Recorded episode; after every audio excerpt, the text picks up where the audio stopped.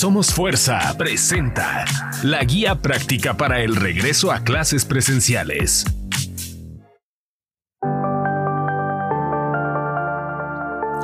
Hola, ¿qué tal? Buenas tardes. Estamos aquí en, este, con Adriana Gómez de Somos Fuerza. Y hola, Di, ¿cómo estás? Hola, buenas tardes a todos. Y bueno, vamos a platicar sobre el tema de regresé a clases y ahora qué. Sí, hay que preguntarnos ahora qué sigue, ¿no? Ya están ahí, ya mandaste a tus hijos a la escuela, los niños ya están en la escuela, los docentes ya movieron, hicieron circo, maroma y, teatro para adaptarse a las clases eh, que le llaman híbridas o mixtas, ¿no? Unos en clase y otros en virtual. ¿Y ahora qué va a pasar? Bueno, ya hemos hablado mucho del tema emocional y sobre todo el tema de ser conscientes cómo se van a estar sintiendo los niños. Entonces, esta parte de ¿y ahora qué nos tiene que hacer reflexionar de ¿y ahora hacia dónde vamos? ¿Qué es lo que queremos ir cambiando? Creo que lo que es muy importante, como lo mencionábamos en podcast, casi de los primeros que hicimos, es eh, valorar lo que tiene que ver con habilidades y competencias que los niños adquirieron para que no las pierdan y las nuevas formas de aprender. Mi pregunta sería, ¿qué pasa con los niños y ahora qué sigue para los que están ya en clases? que ya son presenciales y para la otra población que está en casa. Así es, es un proceso en el cual, eh, te voy a poner un ejemplo real, ¿no? Están unos niños, ponle que de 20 niños, 8 están en presenciales, los otros 15 están en virtuales y entonces el maestro tiene que tener la capacidad de tenerlos en atención a los dos. Evidentemente la atención en presenciales es mucho más, eh, no sé si decirle sencilla, pero estamos más acostumbrados. O sea, si el niño está haciendo ruido, está jugando, lo estás viendo, está presente. El otro niño puede apagar la cámara o ponerla en una posición donde no alcances a verlo. Entonces, ¿qué es lo que tenemos que hacer? Primero que nada, tener esta conciencia eh, que tenemos que ayudar a que los niños eh, asuman de que hay niños con los que tienes que seguir colaborando y participando. Para el docente el esfuerzo es muy grande, es doble, porque necesita que se sientan integrados. Es difícil. ¿Tú con quién te integrarías? O sea, si estás en una reunión en Zoom, por ejemplo, salvo que el tema sea muy importante, ¿con quién te estás integrando? Sí, porque también estás de acuerdo que, hay muchos niños que no se conocen. Efectivamente, muchos niños que entraron en, pandemia y que al día de hoy no se han eh, conocido. Entonces, eso sería lo primero. Ahora, ¿qué sigue? ¿No? Bueno, trabajar en esta parte y regreso a habilidades y competencias y regreso a la parte de la forma de aprender porque lo que queremos es que el niño empiece a complementar sus estudios. Es decir, va a ir dos veces a la escuela y tres días no. Pero esos dos, esos tres días van a ir otros niños a la escuela. Entonces, ¿cómo hago para que mi hijo no se sienta inestable, eh, desequilibrado? ¿No? Bueno, primero que nada, ¿Qué es lo más importante que aprendió? En la guía hacemos un resumen de las habilidades y las competencias más importantes que se utilizan en clases virtuales, para que ustedes como padres puedan identificar hacia dónde tenemos que llevar el trabajo. Te voy a poner una muy simple. Eh, trabajo en equipo. ¿No? A lo mejor estamos muy desapegados ahorita con los compañeritos de la escuela, pero seguramente si estás en casa o has tenido que compartir el equipo el tecnológico, ¿no? El celular, la tablet, o has tenido que pasar más tiempo con algunas personas, o a lo mejor le, has puesto a tu hijo a que te ayude a recoger los platos o a atender la cama, etcétera. Y entonces empezamos a generar estas responsabilidades y este trabajo en equipo de estar ahí. O los niños que son mayores y le han tenido que ayudar a sus hermanitos pequeños con dudas, con la tarea, con cuestiones porque los papás están también trabajando. Entonces ellos están desarrollando una habilidad que se llama enseñanza a otros por ejemplo.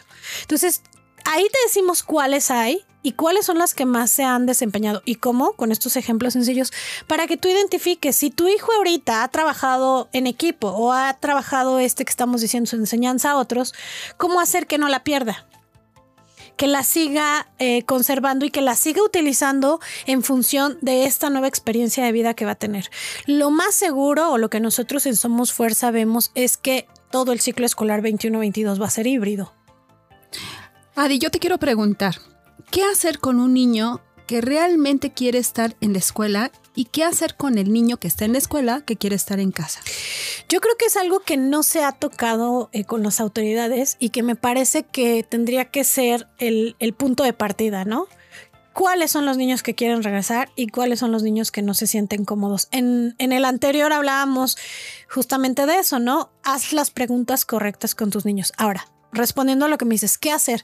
Los niños que quieren estar todo el tiempo en presenciales, a lo mejor puedes buscar la forma, ¿no? Con, la, con el colegio de decirle, oye, yo sí quisiera que mi hijo esté y tal. Sin perder de vista eh, que en algún momento la escuela puede ser que vuelva a cerrar. Por eso es que este proceso, este qué hay que hacer ya que estoy ahí, de, de seguir estando en contacto, no perder el, el, el ¿cómo decirlo? La habilidad de trabajar en, clases virtuales, porque va a seguir sucediendo, ¿no? Hasta que no se acabe y estemos todos vacunados, es, es, probable que la escuela donde estén tus hijos de un día para otro cierre. Entonces, sí negociar con la escuela y decir yo sí quiero que mi hijo vaya, siempre y cuando sea una decisión del niño y no porque los papás deban de someterse a lo que los niños quieren, ¿no? A veces los adultos tenemos que tomar decisiones por los pequeños porque sabemos consecuencias, etcétera pero sí tomarlos en consideración. Entonces, ya que lo consideraste y que ves que está listo emocionalmente para eso, negociar con la escuela y pedir que así se lleve a cabo. Ahora, caso contrario, tienes que empezar a empujar en este proceso que hablábamos en el, en el podcast anterior para que tu hijo esté listo, porque eventualmente va a regresar. O sea, no puedes dejarlo. Hoy sí puedes elegir como padre de familia, mi hijo es de los que no van a ir. Pero ¿hasta cuándo?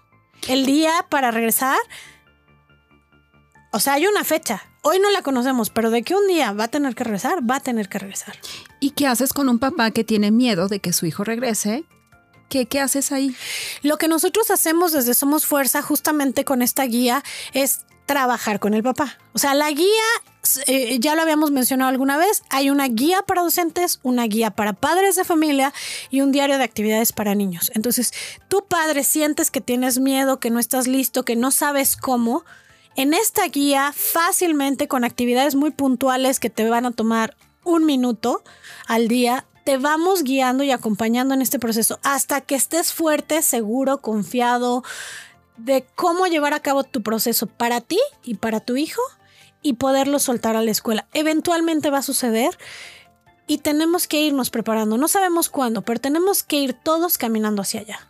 Déjame contarte algo. Eh, platicando sobre la guía, a con un empresario le decíamos es que estamos pensando en los docentes, cómo se sintieron con el regreso a clases, que les provocó ansiedad, algunas enfermedades eh, somatizadas, ¿no? Extrañas, que al final son estrés o, o es ansiedad. Y le estábamos contando, contando, contando. Y resulta que me responde y me dice, exactamente así veo al personal de mi empresa. Con lo mismo que estás tú platicando que prevén qué va a pasar con los docentes y que con esta guía quieres resolver. Me dijo, lo mismo estoy pensando para mi, eh, equipo de trabajo, ¿no? Y entonces, desde ese momento cambiamos la perspectiva como para decir si es cierto, a todos nos va a pasar este regreso. Eh, que tenemos que trabajar en el proceso. Entonces ya regresé a clases y ahora qué? Ahora a seguirme preparando a seguir escuchando cómo me siento, ¿no? Poniendo atención a cómo me siento y a trabajar en lo que es importante. Claro, y entonces aquí viene el reacomodo de todo.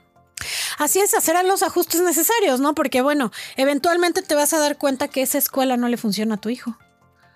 O que...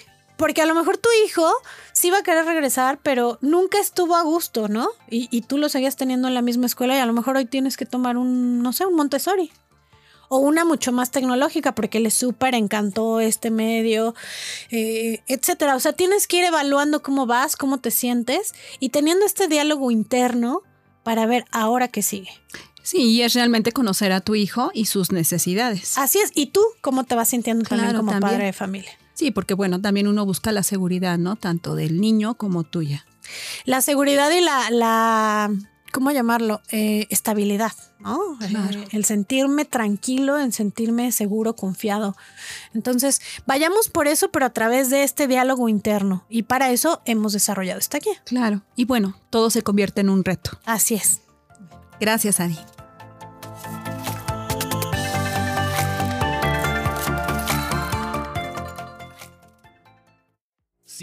Y adquiere nuestra guía en redes sociales como Somos Fuerza MX o vía WhatsApp al 5528 46 48.